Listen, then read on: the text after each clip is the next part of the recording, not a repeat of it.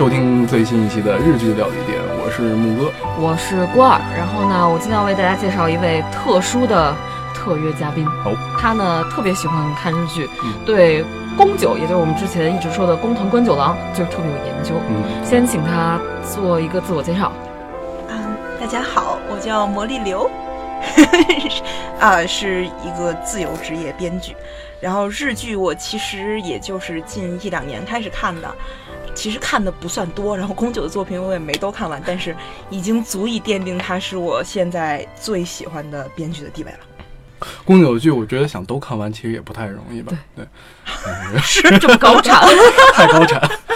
也是非常非常有趣，可以用鬼马来形容嗯的一个编剧。我是感觉呢，就是看完了以后，他自这个这个这个编剧，首先他特别开心，嗯我开心了，你们开心吗？就这种。嗯，但是他的剧呢，又又有点像吸毒似的那种，让人老是欲罢不能，老说，哎，他又出了呀，那我再看一部吧。嗯虽然虽而且我要提，就是单独提一下高产这个事儿啊，嗯就是虽然都是高产，但工藤官九郎跟东野圭吾老师的高产 可不是一个意义宫九还改过东野的书呢，啊。还是你们流星之本，还是你们二宫演的呢，改的特别好，收视率也很高。毕竟毕竟是改的，你们有没有关于他的资料？咱们稍微介绍一下啊宫九吧。那这得让魔力浏览。对，这魔力流老师是这个宫九的专家。工藤官九郎出生于一九七零年七月十九号，巨蟹男子，出生在宫城县。大学的时候呢，大一就从日本大学艺术学部退学了，理由是大学生活很无聊，他只交到了一个朋友。这不就是我吗？但是就是，呃，和所有从大各种名校退学的名人一样，人家也是从小就展露了自己在写作上的天赋，呃，所以大家不要着眼于他是退了学。就首先人家是起码是考上了，然后他毕业了之后啊、不是退学了之后，他就去参加了，他去应征了呃一个剧团叫大人计划，然后他现在也在那个剧团里面在写，所以嗯他本人其实相当于是舞台剧出身的一嗯个剧作家。一般来说，舞台剧出身剧作家他功底都比较扎实。哎对呃，三谷幸喜也是舞台剧出身的。哦，然后九五年的时候，他 他和阿部真夫组了一个朋克乐队，叫 Group 哦，他好像是弹吉他和作词，对不对？非常可怕。反正那个现场视频我没看下去。零五年的时候，人家上了红白歌会。哇哦，我去，哦 对，总之这十年来发生了什么？总之就是，而且他上红白歌会那个曲目还非常的诡异，叫类似于什么“给我一杯果汁喝”，然后后面歌名里面带了一个心形符号。哎呀，宫九老师嘛，少男之心。嗯，虽然反正我是看不下去现场了，就嗯挺可怕的。然后我其实是查资料的时候才 才发现。我之前一直就是听说说啊，收视率不好啊什么，包括宫九自己在《曼哈顿爱情故事》里面，他有一个编剧的角色，然后也对这个收视率不高进行了调侃。但是他拿过十次日剧学院赏最佳剧本奖，就基本上只要这一季他出剧，最佳剧本赏就是他的，啊而且纪录保持者不知道爱豆、呃，宫九老师在业内有没有朋友啊？有吗？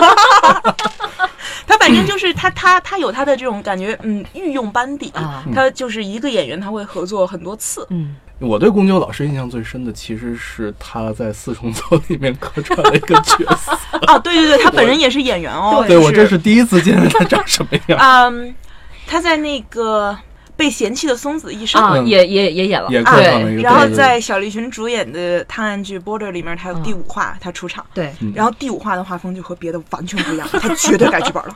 嗯，宫九老师还演过荆棘下言的《魍魉之匣》，话说，你觉得宫九老师他的剧最大的特点，刚才郭二也讲了一些，你觉得他剧他写的东西最大的特点是什么？我首先啊，他特别热衷于让帅哥美女犯傻出丑，嗯，这个是我看他第一部剧的时候我就发现了。嗯我为什么会他？我看他第一部剧呢是《自恋刑警》，怎么看过去的呢？B 站上面有一个 cut，嗯说看什么少主教你跳舞啊之类的。啊少主呢就是指这个男演员常濑智也，也是《自恋刑警》的主角。那个跳舞视频，那个跳舞 cut 就看就是笑抽过去了。然后呢，我就找这个剧去看，里面常濑演的那个人吧，也就是幸亏是常濑演了，不然那就真的就是就是看他干嘛。特别傻的一个人，然后就每每一话到最后都是穿着白西装扭屁股跳舞，就挺可怕的。胡与龙里面是这个呃主演，一个是长濑智也，一个是冈田准一。冈田准一呢，就是个子不是特别高，就是全长在脸上了嘛。等等，冈田准一这个脸没长够啊！你说的不怪我。然后呢，宫九在里面给他配了一个个子很高的女朋友，并且让冈田准一这个角色在剧中对女朋友说出来啊，对不起，我实在长太矮了，就是是吧？然后呢，像苍井优也演了啊、呃胡宇龙，在里面呢就不停的被冈田准一骂你这个丑女。然后呃，《少年手指虎》是宫崎葵主演的，宫崎葵是吧？森女代表啊对，先不说他在里边有多打破自己的形象了，里面剧就是片中的人物也是不断在说你这个丑八怪丑女。然后呢，锦户亮演、啊演他的《对不起青春》，对，和满岛光，哎，然后呢，在里在剧中，景户亮饰演一位中学老师，女学生对他说，长得像合同一样，就是 那是景户亮啊，怎么说呢？就是虽然近年来啊，日剧越来越有在。呃，日剧里撒谎，比如说对武警校说啊什么，呃，武警校说我长得好平凡啊，我只是就没有大众脸，对我只是大众脸啊之类什么，就包括就会自黑，但是宫九老师这种从头黑到尾，每一步都要黑，而且就揪着那么几个黑，他黑出了个人风格。对，黑出了高度。对还有吉川光博也是啊杰尼斯的一位，反正就是东东山纪之之后。就是啊，吉川光博就继承了这个王子的称号，嗯，然后他在《曼哈顿爱情故事》里面演一位舞者，啊，哎呦我天，太太太羞耻了！就是我相信他舞蹈功底确实非常棒，嗯但是就很可怕。宫九那真是持之以恒的，他就是在作弄各种帅哥美女。嗯然后他的，我觉得第二个特点呢，就是他笑不让你好好笑，哭不让你好好哭。就每次你觉得，哎呀，煽情的，该到哭点了，然后咵出一个笑点，然后就哈，然后咵又出一个煽情点，就是到最后你就是，嗯，怎么说呢？面无表情，然后心平气和的就在看他的剧吧，因为你也不知道什么时候该给什么样的反应是合适的。啊、还有呢，就是他会把非常你觉得像生活在平行世界的人写的像普通人一样，比方说黑帮，嗯，然后小混混，嗯，然后你觉得就是啊，那感觉他就像我擦肩而过的，除了长得比较帅之外，但是很普通的人呢，他又写的非常的怎么非日常吧？嗯。就比方说《我是主妇》里面的女主角，嗯。她只是一个普通家庭主妇绿子，嗯，直到有一天夏目漱石穿越到了她身上。哇，一个四十集，每集二十五分钟的一个午间晨午间剧，吉川光博演丈夫，所以等于说吉川公博每天要和夏目漱石在一起生活，哎，叫叫吾辈是主妇啊，我知道这个名字了。啊，对，午间剧本来也是给主妇看的，嘛，对对知，道主妇看到就是自己变成夏目漱石以后会是什么样的反应。他写的就特别，然后中间有那种就是丈夫想跟妻子亲热一下，那这夏目漱石不愿意呀、对吧？然后正在这个情节非常尴尬，就里就夏目漱石很尴尬，屏幕外的我也很尴尬的时候，女儿推门进来了，所有人都变得很尴尬。但哇，但是他之后就，他借由女儿撞见父母亲热这一场，然后就开始，啊、怎么说呢？开始慢慢解开说青春期的女孩对父亲的这种感觉，啊然后父亲不知道该怎么去应对青春期的女儿这种，就是，就是你每当你觉得他可能要写脱了的时候，他又写回来了。最后这个夏目漱石跟男主好了吗？啊，对不起，那那个那个是个四十四十集的剧，我只看到了二十集。就我觉得到最后肯定会是个大团圆的结局了，但是就觉午得间剧嘛，毕竟是五间剧，就是五间剧脑洞也挺大的，我没想到。毕竟是宫九写的吧？对毕竟是宫九写的，其实我觉得日本业界应该也挺认可宫九的能力的。嗯就除了这些学院场之外啊，像晨间剧，嗯让他去写了《海女》，对嗯，那这个收视率非常高，也 也是宫九个人作品里面收平均收视率最高的了。然后你竟然是海女，就也是对《海女》这部嘛，好多他的粉丝都说这是唯一一部宫九剧我看不太下去的。太长了，哦，是这样。我我我个人是觉得太长了。实太长，而且说实话，晨间剧都是那种。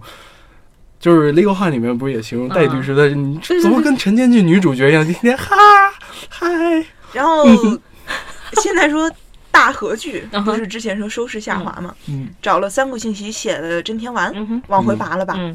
哎，宫九要写大河剧了，嗯，我的妈！写奥林匹克。哇。非常期待，虽然他没有找长濑智也演吧，他找他终于终于和阿部真夫，就是他拍电影时候喜欢找的演员，也是他一起组乐乐队那个。剧团，嗯这个也是一个很有名的演员。然后是阿部真夫和那个《银魂》里面演近藤勋的中村勘九郎一起来演，嗯我还挺期待的。就是我以上说的所有他的特点，用一个词就可以概括，就是解构。嗯嗯就是他在用日常和非日常，在用偶像帅哥和这种出丑来相互进行解构，然后这个就形成了他非常特别的个人风格。然后我觉得这个是基本上是很难学得来的，因为完全就不是正统的路子。对，但是其实他内内核，有人说宫九是黑色幽默，我就觉得这帮人就是逮个词儿就用啊。对，宫九的剧其实他再怎么你觉得设定很飞啊，嗯。或者写的让你感觉很无力啊，驴观众啊什么，嗯。对对，驴观众也是他的特点之一。但是他始终他不讽刺，嗯。他只是在写这些，哪怕是小混混，嗯。哪怕是黑帮，然后哪怕是宽松世代，对啊，就是他们的日常生活。我觉得这点特别好，就是你提到这点，他没有一种站在道德制高点上的道德审判。我觉得这个是其实是很多编剧都会犯的一个问题。就是这个，我就不得不说一下他。他当时说自己为什么会想到写《宽松时代又如何》，嗯是因为他现在自逐渐合作的这些演员也好啊，工作人员也好，都逐渐的在年轻化嘛，嗯就比他自己年纪要小。然后呢，他就提到一件事，说，呃，一个三十岁出头的副导演，他工作第一次和他合作，然后呢，他就一直在等这个副导演来问自己该怎么安排。一直等到临开拍了，副导演还没有来问，他就去问副导演说：“你有什么问题吗？”然后副导演说：“嗯，其实这个嗯是有的。嗯”然后呢是这，但但这个问题现在解决已经来不及了。嗯公子就说：“你什么时候发现的？”嗯三天前。那三天前你为什么不来跟我说、啊？这个因为嗯我在找一个合适的时机啊，这样。宫九就就是这种事情发生的多了，他就逐渐的，就是当然可能一开始他也是生气的吧，但那他逐渐就觉得就是为什么会这样呢？嗯为什么他们处理事情的方式会和我们这么不同？然后他没有他没有简单的说啊，因为不是一代人，因为他们是宽松世代，所以他们就是这样的。他相反，他想去理解他们，因为他说他也记得自己二三十岁的时候。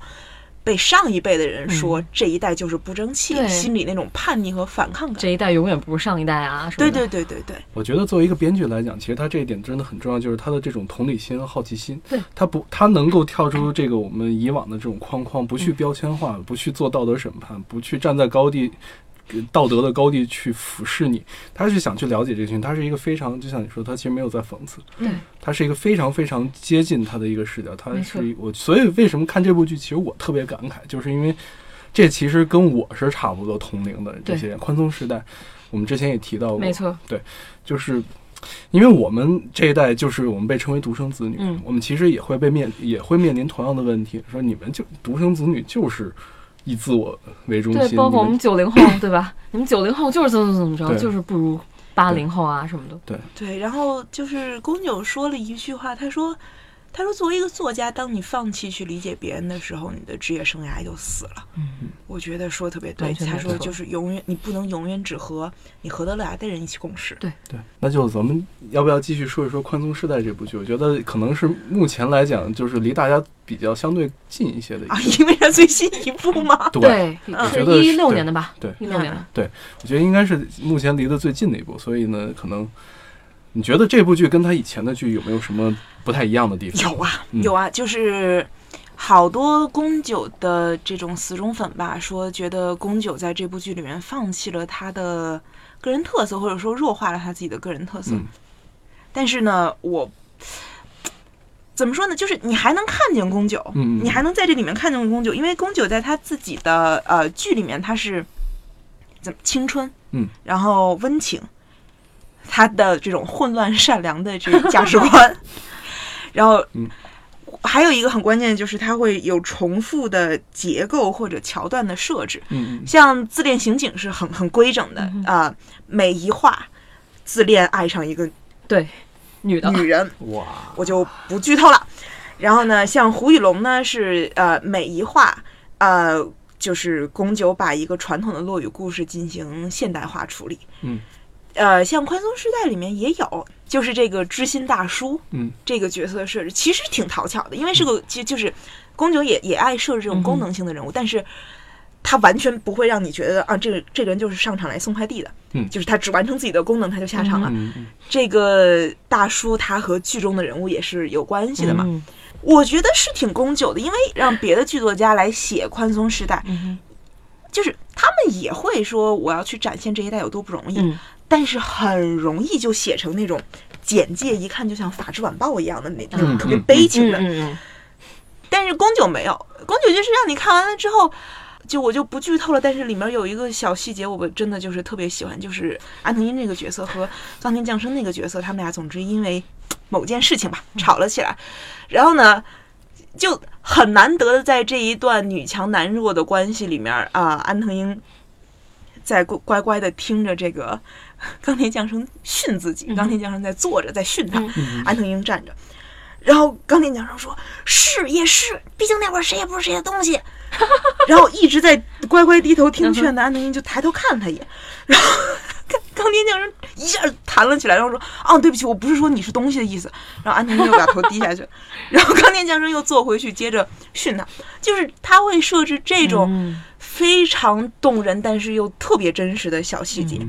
包括像嗯安藤英，就是他们俩中间短暂分手那段时间，安藤英删呃手机里面的照片，嗯就是很悲情的一个场景，但是那就会让人觉得是我们这一代，可能是这个情啊爱啊，感觉都轻飘飘的。然后分了手，最最盛大、最悲伤的一个仪式，不过是把之前的合影都删掉。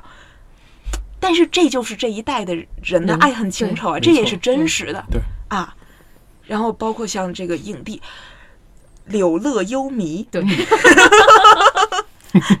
这个角色就也很可爱啊，嗯就是宫九的，就是混乱善良嘛。看宫九的剧的时候，是真的觉得他写的，啊、他把人性当中你不可明说的这些小坑洼写的特别好，就是会让你觉得他把他把某些你觉得呃或者说世俗意义上很重要的价值观，他就消解掉了，但是他同时又在固守着一些别的。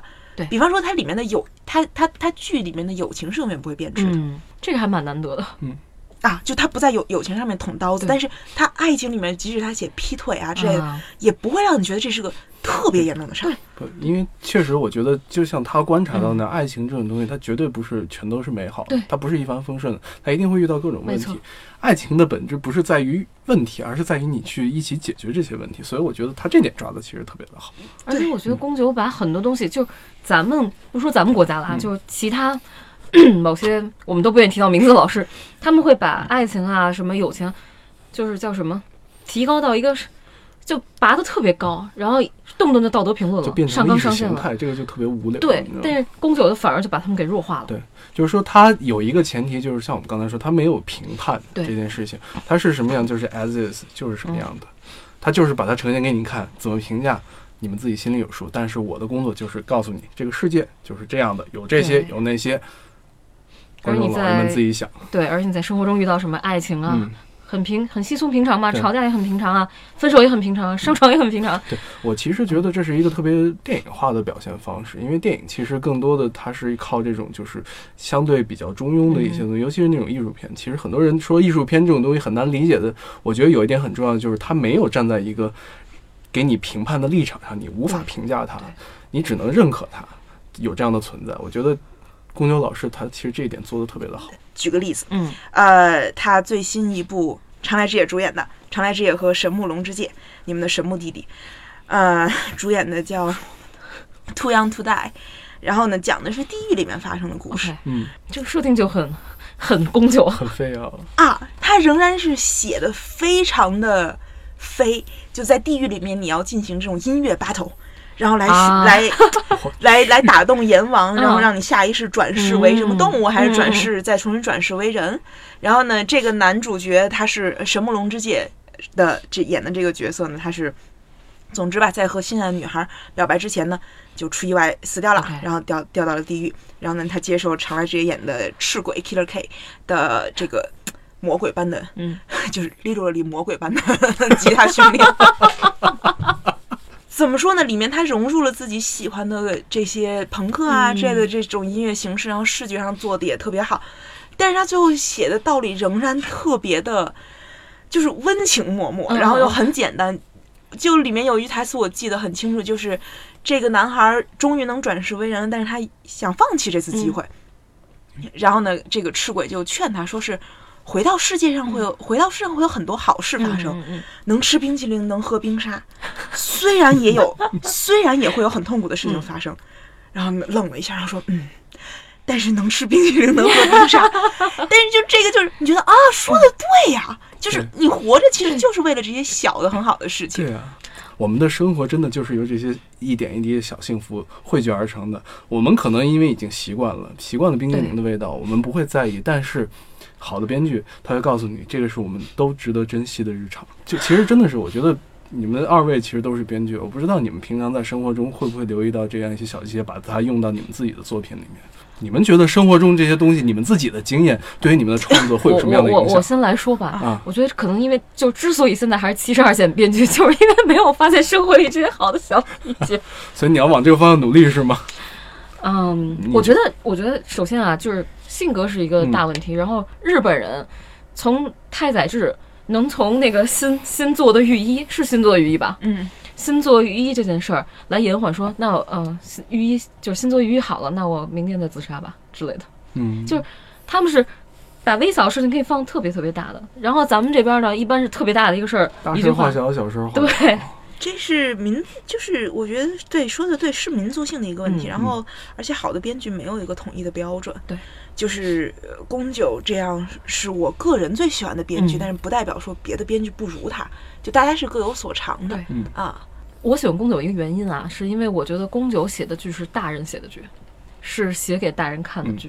我我反而觉得宫九的剧呃是融合了就是十几岁青春男孩的有趣嗯和几十岁中年男人成熟的温情。嗯就是《银魂》里面有句台词啊，嗯说男人至死都要保持少年之心啊。对，我觉得说的就是像宫九这样的人。宫九为什么会那么喜欢写年轻男孩的嗯友情、写青春？我觉得是因为他，他应该学校的是，就是不管是好的影响还是坏的影响，但总之学生生涯对他来说是很宝贵的一段嗯时光，所以他会不愿意呃不断的回过头去写啊，然后写的也非常可爱。然后有一次他上综艺节目的时候就说，希望他理想中女孩的打扮是什么样。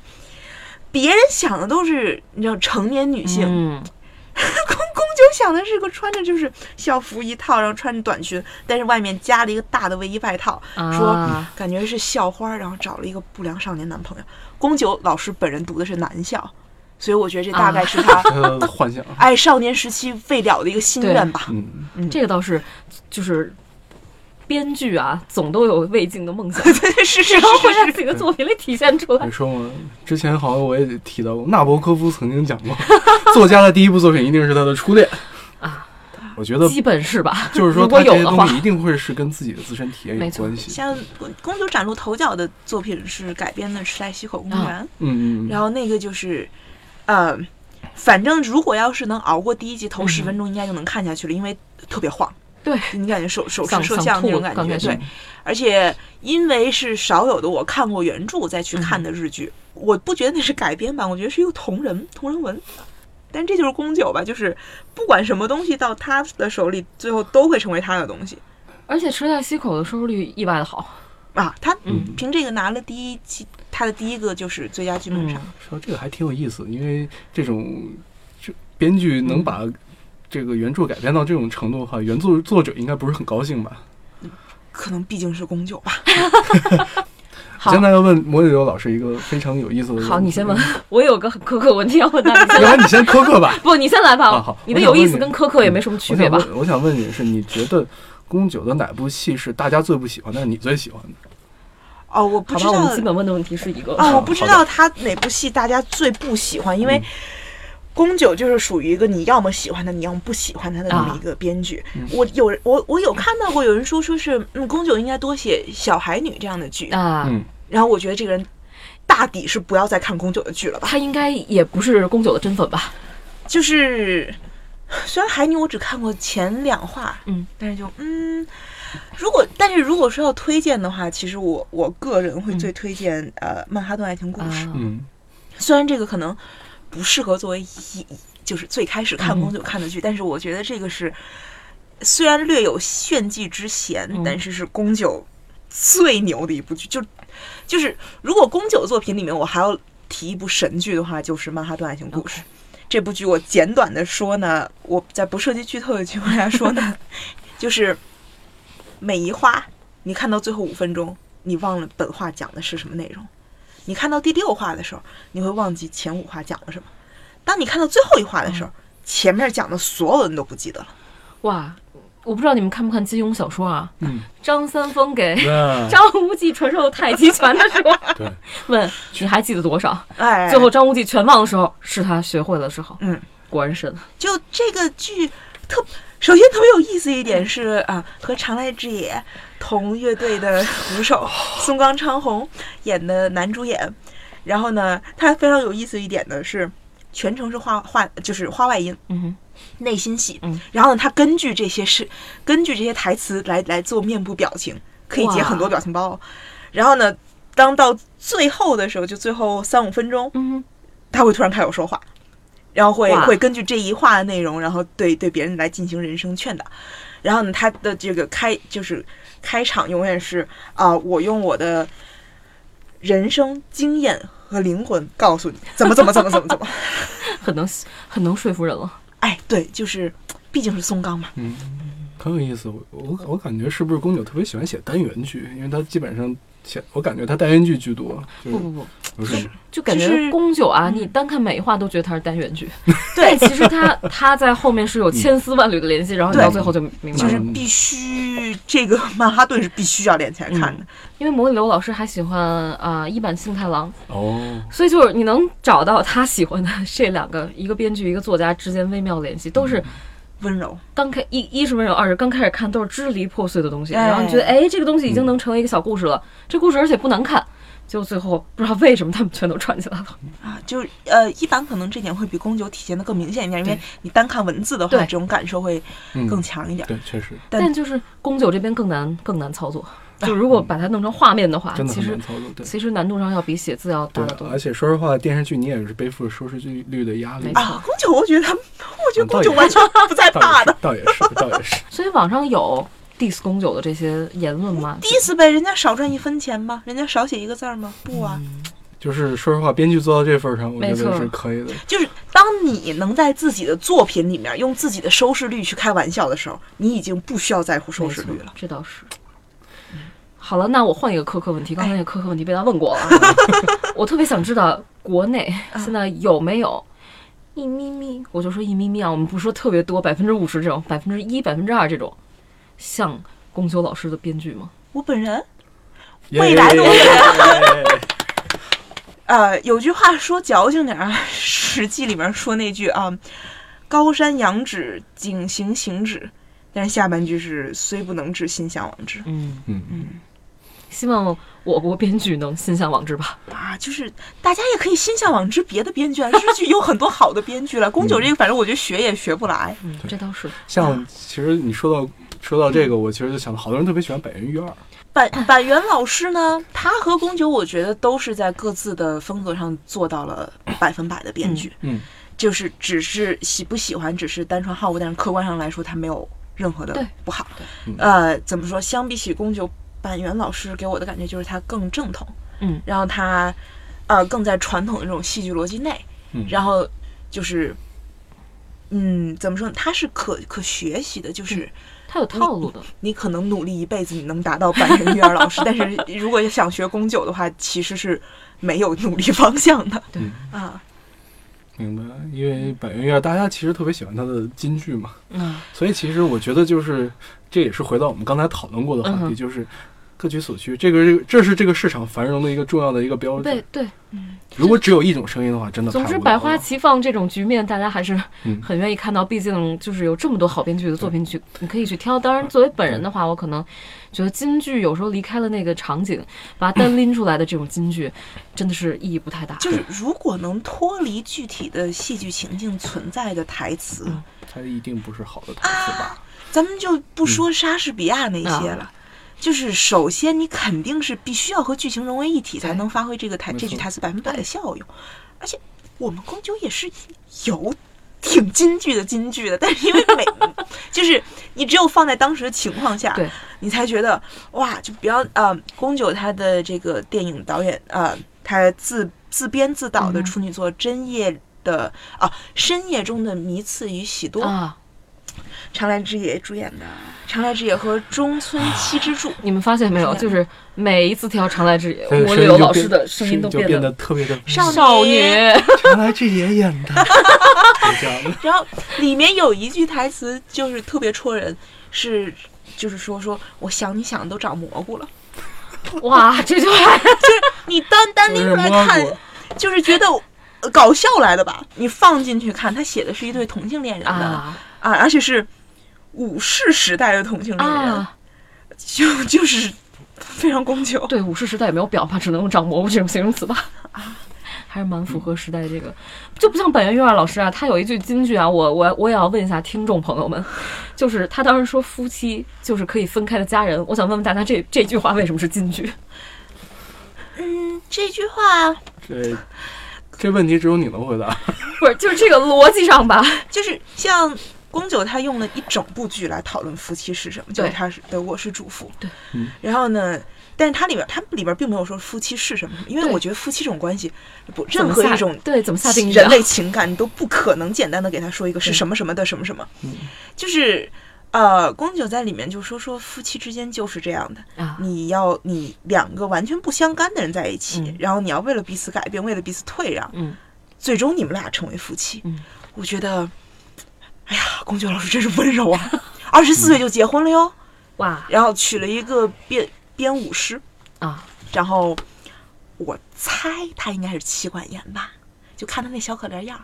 宫九老师在所有的就是演丈夫的角色里，基本都是一个妻管严，包括广告都没有逃出这个啊，他和宫崎葵演那个今今今晚要撒几分的娇，对，虽然很甜，但总觉得嗯，宫九老师对他说说句不好听，看他那个丧丧丧的样子，特别适合 北京北就是北京小孩儿肯肯定懂，就是蔫儿坏。蔫儿坏，啊，就宫九有一种这种感觉，就是他能让你想起你学生时代蔫儿坏，蔫儿同班里面的那种成绩也不差，嗯然后平时也挺安静的，嗯，但是暗地里面就捣点小乱啊做点小动作呀，啊，然后嘴就还挺聪明的那种嗯男孩儿、啊。哎呀，我不知道别人，但是我是挺欢迎宫九的。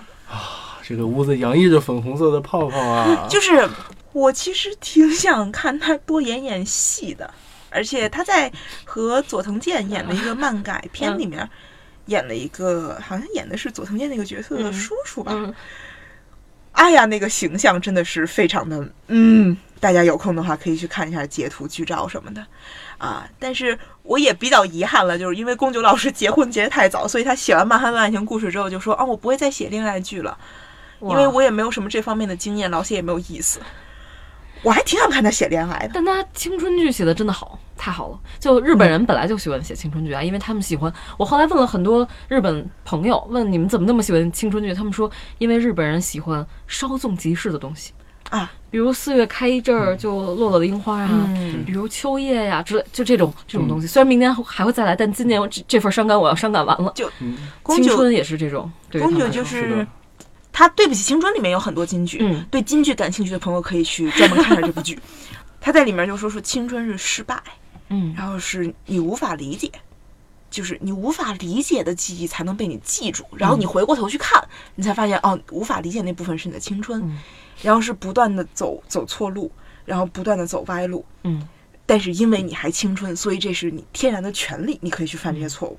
还有就是青春是从神那里借来的宝贵时间，就是青春是天然的免罪牌嘛，但是就是到时间了你要还回去，不然是要交纳昂贵的滞纳金的。嗯。我觉得我们可以把话题稍微改一改，就是上了岁数的人。可能真的听是这个。那有些伤感。宫九在《宽松时代又如何》里面有，我觉得是相互呼应的，就是青春是这样的，嗯。那成年应该是什么样的？说借松坂桃李演的那个老师对小孩儿说，啊、成为大人嗯。之后也是会犯错误的，嗯。就是这个是大人们也无法避免的，所以请大家做一个能原谅他人错误的大人吧，就是太太温柔了。但现在我觉得啊嗯，对于就是从青春走向大人这个阶段，我觉得原谅他人还是比较容易的，原谅自己最难了。对，接但纳自己，是原谅自己。我觉得你真正，你只有在原谅自己之后，你才能去原谅别人。嗯，对其实像宫九，其实《对不起青春》里面也是这么一个概念嗯嘛，就是景洪亮演的那那位老师，嗯他被啊、青春期的心结所困扰，嗯所以导致他无法各种 啊，然后还经常看见自己的菩萨妈妈，嗯但是他最终他解开了这个心结，所以我觉得怎么说呢？他也就是从那一刻起嘛，这个角色也是才真正意义的说变成大人。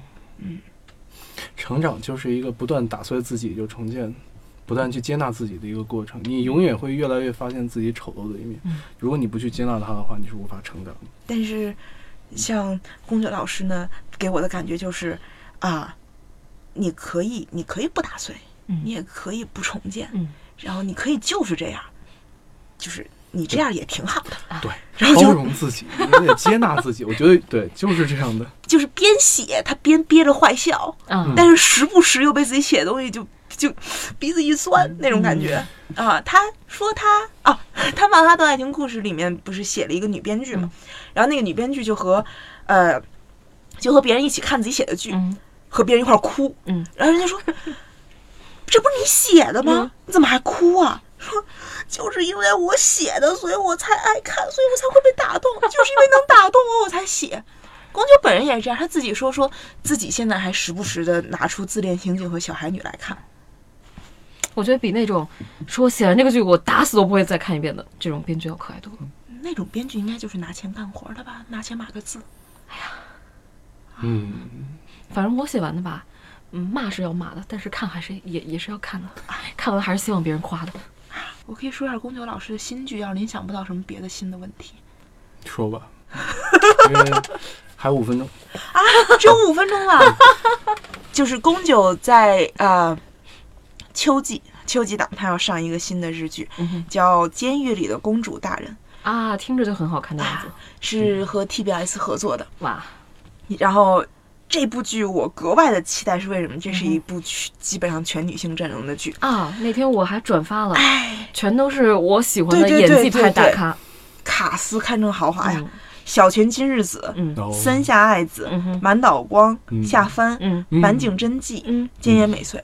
嗯哼，呃，像小泉今日子、真呃森下爱子和满岛光呢，是和宫九有过合作的。嗯，然后其中唯一的一个男 男角儿，一是古有介。啊，哎，这位男星呢风评不是太好，就是因为啊前女友对长泽雅美，就是就谁舍得打长泽雅美啊？疯了吧 这种感觉。但是就所以这个就让我让我非常难过的一点呢，是因为该男星的长相我是非常嗯符合我的审美，浓颜。但是，然后呢，也演过《失之愈合》的电影，他总的来说是个电影咖。嗯但因为他家暴这个事儿吧，就导致我嗯始终没有办法产生代入感。是不是期待一下公牛老师会在他的剧里怎么调侃这件事儿？哎，嗯，可以，而且就是六位女角嗯然后他们是联手要展开，就是他们都是监狱里面的，嗯除了除了满岛光是这个监监监狱的管理者之外，呃，其他全都是犯人。嗯然后呢，他们六个人是联手来嗯翻一个其中一个人的冤案。啊，然后呢，报复的对象呢是伊树给我姐演的这个社长你看果然吧，啊。你看，然后这个社长呢，这个社长这个角色也是宫九之前的剧里面从来没有出现过的，嗯就是世界上最坏的恶人。哦就，宫九不写恶人，他就是就是他没有没有说非常非常坏的人。然后呢，宫九就是强调说，他希望有一种义务感。首先，首先女子监狱就是一个没有男性的空间。啊、然后伊树国有界作为男人出现在这里就已经有义务感了。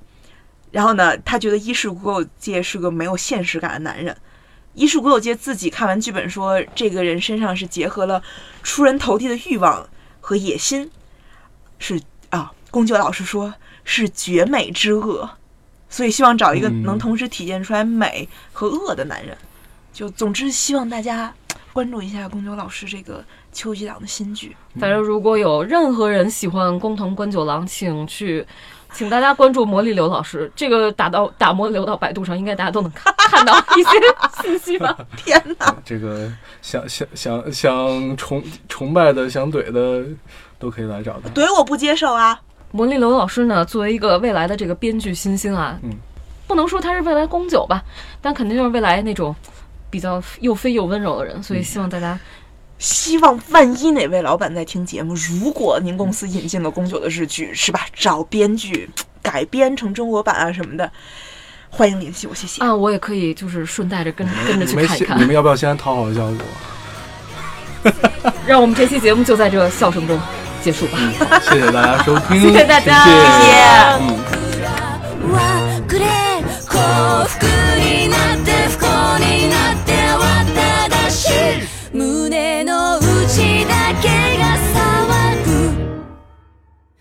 大人は秘密を守る。